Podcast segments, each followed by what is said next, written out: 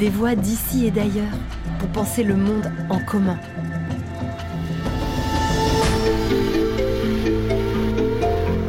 Un podcast original du campus de l'Agence française de développement, réalisé en partenariat avec les Ateliers de la Pensée et Agir pour le Vivant. Qu'est-ce que le travail d'historien? L'histoire a-t-elle un sens? Comment définir la démocratie Leila Darli est une universitaire franco-tunisienne spécialiste de l'histoire intellectuelle et sociale du monde arabe contemporain. Dans cet entretien, elle évoque son grand enjeu de trouver une langue, celle qui traduira sa pensée avec justesse et liberté. Elle parle de l'histoire comme forme de traduction et de son bonheur de faire parler les archives. Elle évoque aussi la Méditerranée, terre de cauchemars mais aussi lieu d'espoir où les printemps arabes ont redonné un sens au mot de dignité. Bonne écoute de ce beau moment. Bonjour Leïla, c'est un grand plaisir d'échanger avec vous. Euh, vous avez cette capacité de vous regarder exercer votre métier d'historienne et de vous interroger sur son sens, ses difficultés, sa richesse. Et vous l'exercez sur plusieurs mondes, alors quel est selon vous le grand enjeu aujourd'hui? Je pourrais dire d'abord que le premier enjeu pour moi, c'est de, de, trouver une, de trouver une langue. Alors c'est une langue dans un sens, dans un sens multiple, c'est-à-dire un espace dans lequel on peut avoir une pratique, avoir un, une, invention, euh, une créativité possible, et surtout un espace dans lequel euh, il y aurait moins de segmentation. Souleymane Becherdia parlait ce matin de, traduction. Euh, c'est un sujet qui moi aussi me, porte beaucoup et depuis longtemps. Et, et c'est important, il l'a dit, en fait, la traduction n'est pas une immédiateté et elle nous met dans quelque chose qui, qui nous oblige à nous mettre entre, dans l'entre. Euh, et quand je dis donc trouver une langue, c'est pas forcément une, unicité, mais bien quelque chose de, euh, de malléables et qui permettent euh, d'avancer. Et quand je dis encore avancer, c'est pas forcément dans une direction, c'est pas unidirectionnel. Et je crois qu'on est dans un moment comme ça, en fait, où on a besoin de euh, d'en finir avec toute une série de choses qui nous encombrent. Enfin, pour moi, là où je suis aujourd'hui, peut-être dans un premier lieu, une forme de normativité de la pensée, c'est-à-dire les choses qui font qu'on va euh, désigner une pensée comme étant bah, la représentante d'une discipline, la représentante d'une culture, la représentante d'une position. Trouver un moyen pour que ces positionnalités puissent s'articuler entre elles et euh, bah, puissent arriver à, au fond, quand même, à, trouver euh, un peu des solutions, à trouver un peu des. ou à défaut de trouver des solutions, à trouver des questions pertinentes. et à faire de ces questions pertinentes des chantiers réels. Euh, je crois, enfin pour moi, moi j'en suis là euh, et j'en suis presque à un moment de, suspension euh, qui est à la fois un peu terrifiant, un peu inquiétant et en même temps extrêmement utile, je pense, pour sortir des, rythmes, des temporalités imposées, et puis de, ce qui a été caractérisé dès le départ des, ateliers ici hein, comme étant un temps de sidération d'effroi, hein, qui est un temps d'empêchement. Il y a une sorte d'urgence à, garder cette suspension euh, pour voir comment elle va finir par nous travailler ensemble hein, euh, euh, et, où elle peut nous amener, et on espère, enfin en tout cas moi j'espère qu'elle nous amène quelque part où on pourra être utile. Alors d'où vous vient cette préoccupation pour la traduction? Alors, elle me vient d'emblée du lieu d'où je viens, donc de, d'abord d'une binationalité, donc d'un monde qui est, qui est peuplé de deux, mais en fait, il faudrait dire de quatre d'emblée, parce que je suis née en Tunisie, euh, d'un père euh, tunisien et d'une mère française. Euh, et donc d'emblée, le, tunisien, le dialecte tunisien et la langue française sont mes langues maternelle. C'est un mot qui, ne fonctionne pas, mais on va l'utiliser quand même. Et, au moment aussi où je, suis née en Tunisie, où j'ai passé mon enfance en Tunisie, il y a une troisième langue qui nous accompagne, c'est l'italien, euh, qui est la langue euh, de la télévision, des dessins animés, des jeux. Donc ces trois langues sont des langues, euh, disons, de la maison. Et à laquelle il faut ajouter la langue scolaire, que, qui est aussi l'arabe classique, l'arabe littéraire.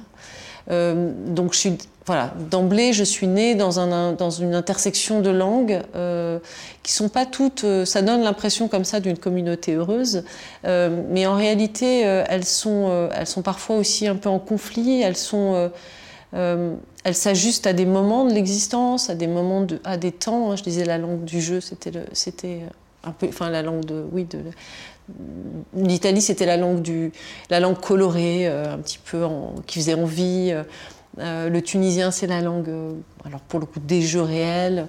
bon voilà, on pourrait, on pourrait les attribuer, mais ça marcherait pas complètement en fait. Hein. Ça, avance avec soi le, le, multilinguisme. Et puis ensuite, bon, bah, en fait, je crois que le travail que je fais, le travail d'historienne que je fais, est, un, est, en grande partie un travail de traduction, au sens où il est il a une attention aux mots, il a une attention à l'archive, il a une attention aussi à des manières de traduire littéralement, puisque je travaille le plus souvent sur des sources en arabe et que j'écris le plus souvent en français. Euh, voilà, donc il y a plein de, il y a plein de niveaux de, de, relations avec la traduction comme travail euh, qui, sont, qui sont présents dans mon, dans mon travail. L'archive provient d'un passé très partiellement connu est-ce un écueil ou euh, une source de richesse? Ah, Pour moi, c'est un, bonheur absolu. C'est-à-dire, c'est une, joie. Enfin, ah, ça peut être une tristesse. En tout cas, c'est une émotion forte. C'est-à-dire que enfin, l'archive, c'est quelque chose qui, a été, est déposé.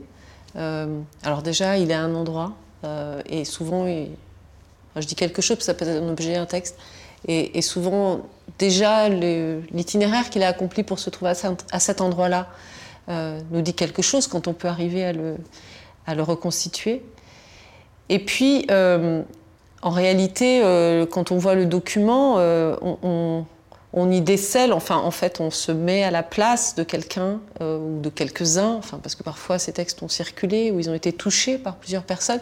Je pense qu'il y a quelque chose enfin, pour moi en tout cas, il y a quelque chose de magique à, à voir se, comment dire, se matérialiser ou à construire euh, la matérialisation de, bah, des hommes et des femmes, euh, mais même aussi des lieux qui ont pu euh, accueillir ces, ces, objets que sont les textes archivistiques ou que sont les, les archives avec lesquelles je travaille. Elles sont heurtées par, le, par, les séjours qu'elles ont faits, par les lieux où elles sont, où elles sont passées, mais que ce soit dans, dans, dans une archive froide, enfin, pensée comme froide, qui est l'archive euh, institutionnelle, euh, nationale, euh, ne serait-ce que le tampon, le tampon porte la marque de la, force avec laquelle on a tamponné, et du lieu auquel il s'est placé, de la manière dont il peut vouloir couvrir ou pas couvrir.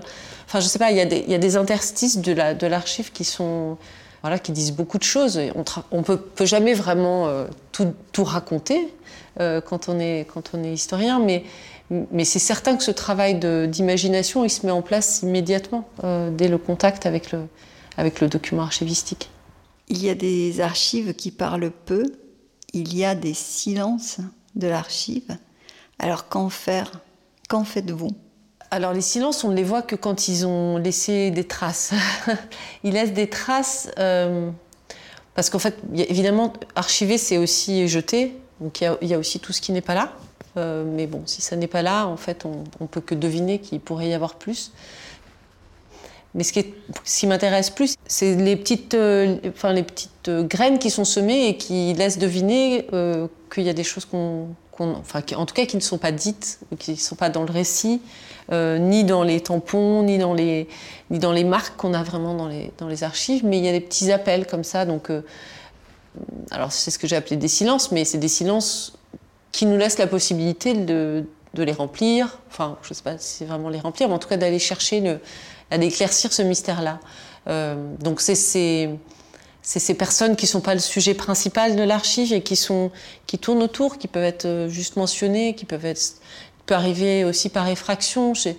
il m'est arrivé dans certains dossiers de voir des, des lettres, par exemple, qui étaient envoyées à des prisonniers qui n'ont jamais été euh, transmises, euh, donc qui ont été saisies par l'administration. Donc là, on peut aussi reconstituer une absence, euh, alors qui n'est pas vraiment silencieuse dans les archives, mais qui dans la, dans la vraie vie a été une absence, une, un message qui n'est pas passé, souvent des mots d'amour ou des mots familiers qui ne sont pas arrivés jusqu'à leur destinataire. Et là aussi, au fond, qu'est-ce que ça dit de, de raconter ces histoires-là? Euh, il y a une forme de... Enfin, ça fait surgir des, fantômes, ça fait surgir des, fantômes, et c'est aussi assez intéressant de se dire qu'on a une, une occasion de raconter quelque chose que, en fait, personne n'a vraiment vécu, enfin, qui, n'a pas été euh, réellement euh, perçu, voilà, dans, dans, le temps où ça s'est produit. voilà, donc il y a mille façons de, à la fois de parler des silences et de les faire, les faire parler. Alors diriez-vous que l'historien a pour mission non pas de, raconter le passé, mais d'enrichir les perceptions? Ou les intuitions d'une époque? Oui, alors je, modestement, je crois que c'est le, le, travail de tout historien et de toute historienne de, faire ça. Euh, on a tendance à avoir une... Enfin, je pense qu'il y a une vision commune de l'histoire qui, qui, en fait quelque chose de beaucoup plus... Euh, euh, comment dire, enfin, plat, que ça ne l'est vraiment. Hein. C'est-à-dire qu'au fond, reconstituer des faits qui se seraient passés dans le passé, c'est une définition qui ressemble pas beaucoup en fait à l'histoire telle que la font les historiens. D'abord parce qu'ils sont toujours au présent, et il et elle. Hein. Et aussi parce que bah, le passé, ça n'existe pas en tant que tel. C'est ce que je viens de dire. C'est-à-dire que les gens qui ont vécu les choses dans le passé, euh, ne vivent jamais le récit qu'en font les historiens. Euh, le récit que font les historiens est, évidemment euh, une mise en récit. Donc c'est aussi toujours un travail d'écriture et c'est toujours un travail de. Et puis c'est aussi une mise en échelle, c'est-à-dire que voilà, tout simplement, on peut, jouer à être à la fois un micro-endroit et, et à, poser des questions beaucoup plus beaucoup plus vaste et beaucoup plus global. On peut euh, étirer des moments et, en, resserrer d'autres. Pas simplement par le travail de l'écriture, je dirais, mais aussi par le travail de la, euh, de la documentation. C'est-à-dire euh, s'attarder, creuser dans une documentation sur quelque chose qui paraît extrêmement ténu et qui probablement l'est, mais dont on a l'intuition qui va nous permettre de comprendre des choses qui disent un temps, ce que les contemporains savent de manière euh, euh, comment dire, intuitive. En fait, on, vit dans notre temps quand on est contemporain d'un temps, et nous autres historiens, historiens, quand on veut retourner dans un temps, il nous faut, il nous faut beaucoup d'attention pour arriver à, toucher cette, cette, cette intuition euh, que les contemporains de leur temps ont de leur temps. Voilà. Euh, on, s'en approche, hein. on n'est jamais vraiment, on n'est jamais, on n'a pas de machine à remonter le temps. Mais en fait, moi, en tout cas, c'est ça que je cherche, d'essayer de voir en fait dans quel état d'esprit, dans quel, euh, avec quel, avec quel, avec quel code, par exemple, une des choses qui, que je trouve vraiment fascinante, c'est d'arriver à comprendre l'humour d'une époque. C'était dans mon travail de thèse, quand je travaillais sur les intellectuels syro-libanais, j'étais tellement contente quand je, pouvais rire d'une blague que je trouvais dans un journal de l'époque parce que je disais ça y est je, comprends euh, ce bon voilà les enjeux de qui on parle pourquoi c'est drôle et, voilà quels sont les tout simplement les implicites en fait. Et, ça ça demande beaucoup beaucoup de documentation en fait pour arriver à comprendre ces implicites là donc c'est ce travail là aussi qui fait que, que, le, que le travail historien n'est pas de pas de raconter le passé. Euh, quel regard portez-vous sur la Méditerranée? Est-ce un mythe ou une réalité? Ah, Bon, alors la Méditerranée, c'est toujours un problème parce que, alors pour le coup, on est, c'est pas de la documentation, c'est des, des, des, bibliothèques euh, qu'on porte sur les épaules quand on, quand on parle de Méditerranée. Alors j'en suis où? Moi, je travaille sur la Méditerranée du Sud. Euh, c'est un, un, espace qui, je pense, a un sens. Euh, euh, bon, alors, d'autant plus à l'époque où je le prends, c'est-à-dire dans la, dans la période postcoloniale, y compris avec les mythes qui l'accompagnent. C'est-à-dire, je pense que le, c'est une surface de projection, euh, disons, contemporaine, et, elle est. assez difficile de parler de ça parce qu'elle est, enfin, c'est une surface de projection de cauchemar en fait essentiellement. Donc mais je veux dire ça, évidemment, d'abord par le fait que c'est un, cimetière et c'est un, un, mouroir. mais pas seulement, en fait. Je pense que avant même, avant même cette, tragédie, cette, ce, massacre en cours, elle est une surface de projection de réciproque. En fait, moi, je l'aperçois un peu comme de la bile, euh, cette, cette, mère. Hein. Elle, est, elle, est, pleine d'amertume, elle est pleine de rancœur. Quoi. Et toute la mythologie qui s'est mise dessus ne fait qu'en fait que renforcer ça. Euh, malgré le fait euh, que, je, ressens une appartenance à, cet espace, je, ressens même la, la, comment dire, la familiarité qu'elle procure. Je, suis, euh, je, me sens chez moi dans, plein d'endroits de Méditerranée et je, voilà, à la fois je trouve ça un peu ridicule, mais, en fait c'est quand même vrai qu'on sent voilà, qu'il y, a une sorte de parenté. cette parenté c'est construite sur, toute une série de, violences. Euh, mais qui aujourd'hui se sont sédimentées. Quoi. À ça s'ajoute la, la crise climatique, enfin le, temps dans lequel on vit aussi, euh, avec la, conscience forte que non seulement bon, bah, on est dans une mer où il y a, y a des cadavres en décomposition de nos frères humains, mais où il y a aussi euh, des, voilà, de, l'asphyxie, d'être vivant au, sens large. Alors, du coup, ça devient un petit peu difficile de, parler de la Méditerranée euh, voilà, joyeuse, riante. Ça devient même difficile de parler de la koiné méditerranéenne ou, de, ou, même, je dirais, de, de, ces espaces civilisationnels. Et enfin, moi, j'ai une petite fatigue, c'est-à-dire j'ai pu euh, participer à ces conversations-là et, y réfléchir. Et je pense déjà que je cherchais à, décaler ce Mare Nostrum, cette affaire de de prise en charge de cet espace, y compris de sa reproduction à dans d'autres lieux, etc. Aujourd'hui, je trouve que ça nous encombre en fait. Hein. Je pense qu'il euh, faut regarder les choses en face et, voilà ce qu'on a quand on regarde la Méditerranée aujourd'hui, euh, avec, ses beautés et, avec cette viscosité. Les printemps arabes ont-ils renforcé cette viscosité ou ont-ils plutôt ouvert des brèches? Les deux, les deux, je dirais. Il y a évidemment une brèche parce que, euh, parce que toute voix qui, euh, qui vient porter euh, autre chose que de l'impuissance ouvre des brèches. Et, et, de fait, même, même lorsqu'elles ont été défaites, les révoltes et les révolutions des années 2010-2011, puis des années 2019-2020, ont voilà, on, mis fin à la puissance. Enfin, on, tentait de mettre fin à la puissance. Donc c'est forcément une brèche. Euh, elles ont aussi été des, espaces de, circulation, de traduction, de conversation fortes euh, entre, les, entre les pays, entre les régions.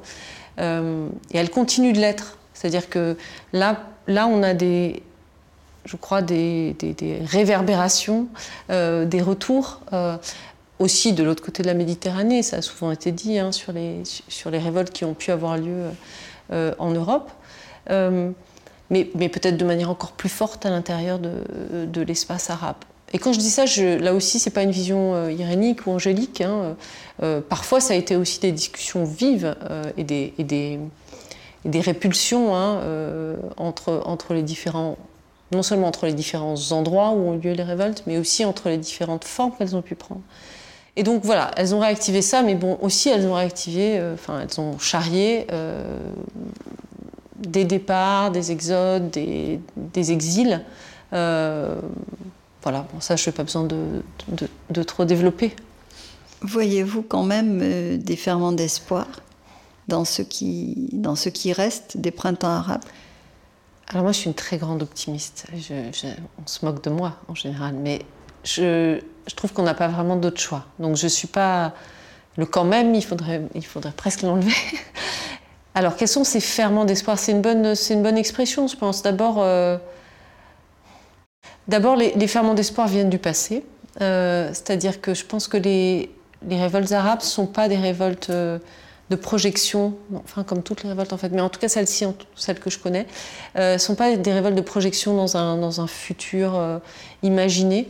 Mais qu'elles sont aussi des manières d'aller rechercher des mémoires profondes, d'aller chercher des, des, blessures et de, les, et de les porter à nouveau. elles sont elles ont aussi porté très fortement cette question de la dignité, euh, dont on parle tout le temps un peu. Bon, ça passe comme ça. On dit ah, on cherche sa dignité, c'est quoi la dignité?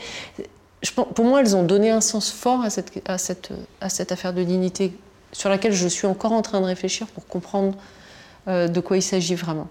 Euh, donc ça, c'est déjà un espoir. c'est déjà une, c'est déjà quelque chose de lancé pour d'autres. Alors, qui ce sera, je ne sais pas.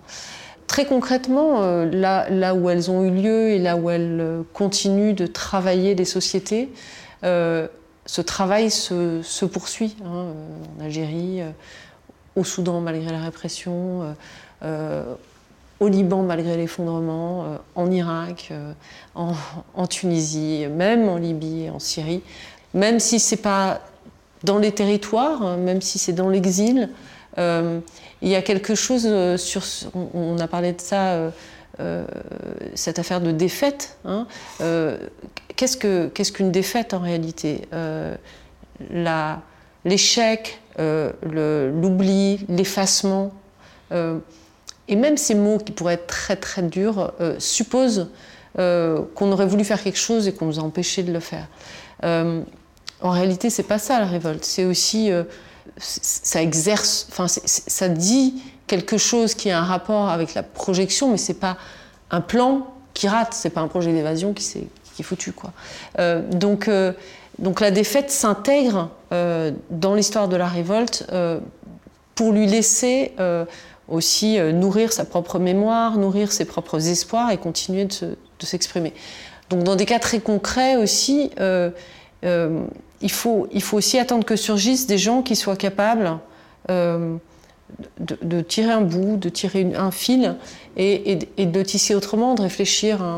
En, ce moment, il est beaucoup question de réfléchir à ce que c'est que la démocratie. Hein. Euh, au moment des révoltes arabes, moi, je ne les ai pas vues comme des, révoltes démocratiques.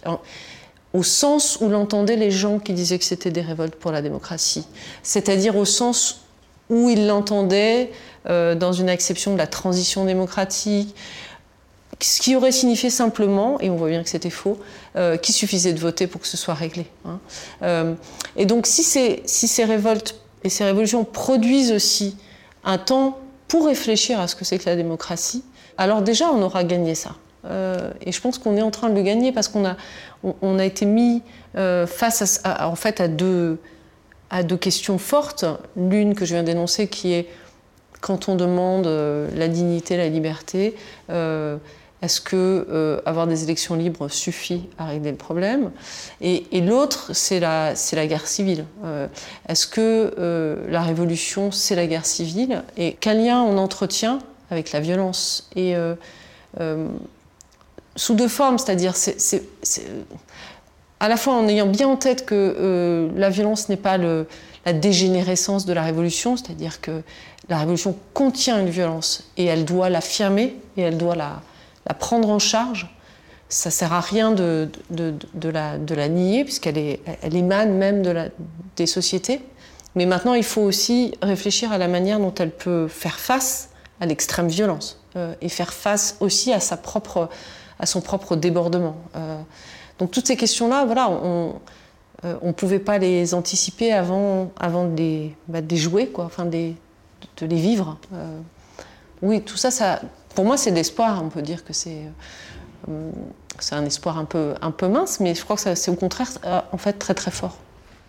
Votre optimisme traduit-il une vision progressiste de l'histoire? Est-ce que vous croyez en une histoire qui serait une montée en humanité Non.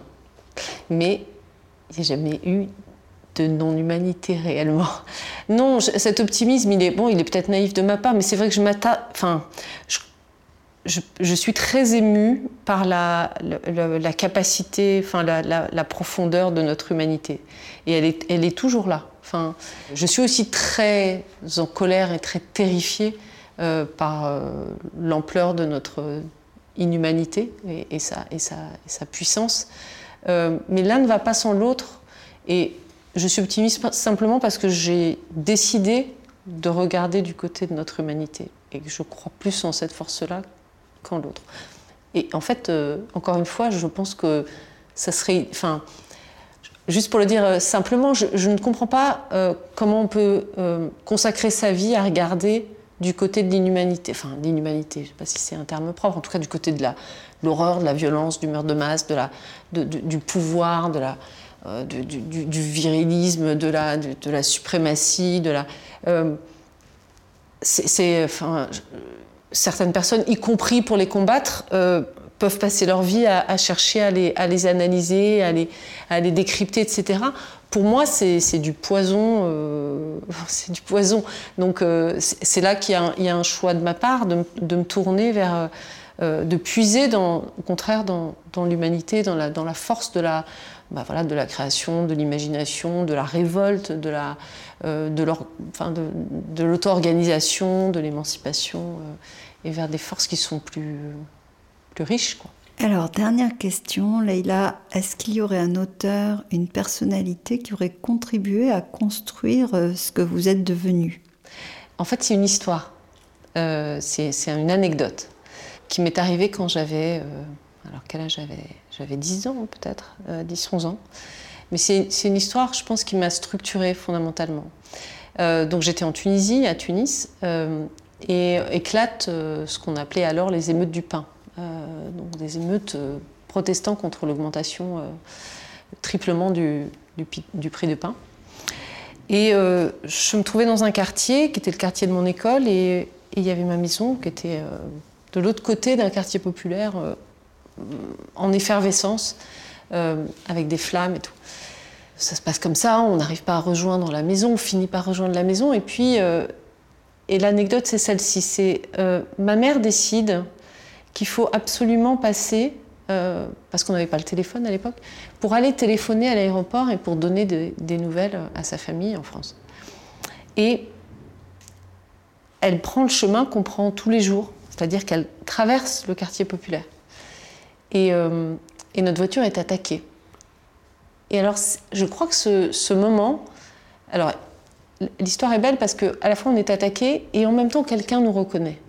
Et donc en fait, euh, on est, on est sauvé. Enfin bon, on prend des cailloux, mais, mais rien de très grave. Mais je, trouve que, enfin, j'ai beaucoup, euh, j'ai beaucoup porté cette histoire avec moi. Alors en plus, j'ai travaillé ensuite sur cette révolte-là, mais même avant d'avoir travaillé sur cette révolte, ça m'a dit quelque chose. Alors d'accord sur la naïveté de ma mère, mais aussi sur ce qu'on ne sait pas de ce que les gens voient en nous. Euh, ma mère était forcément solidaire de ce qui était en train de se passer dans la rue.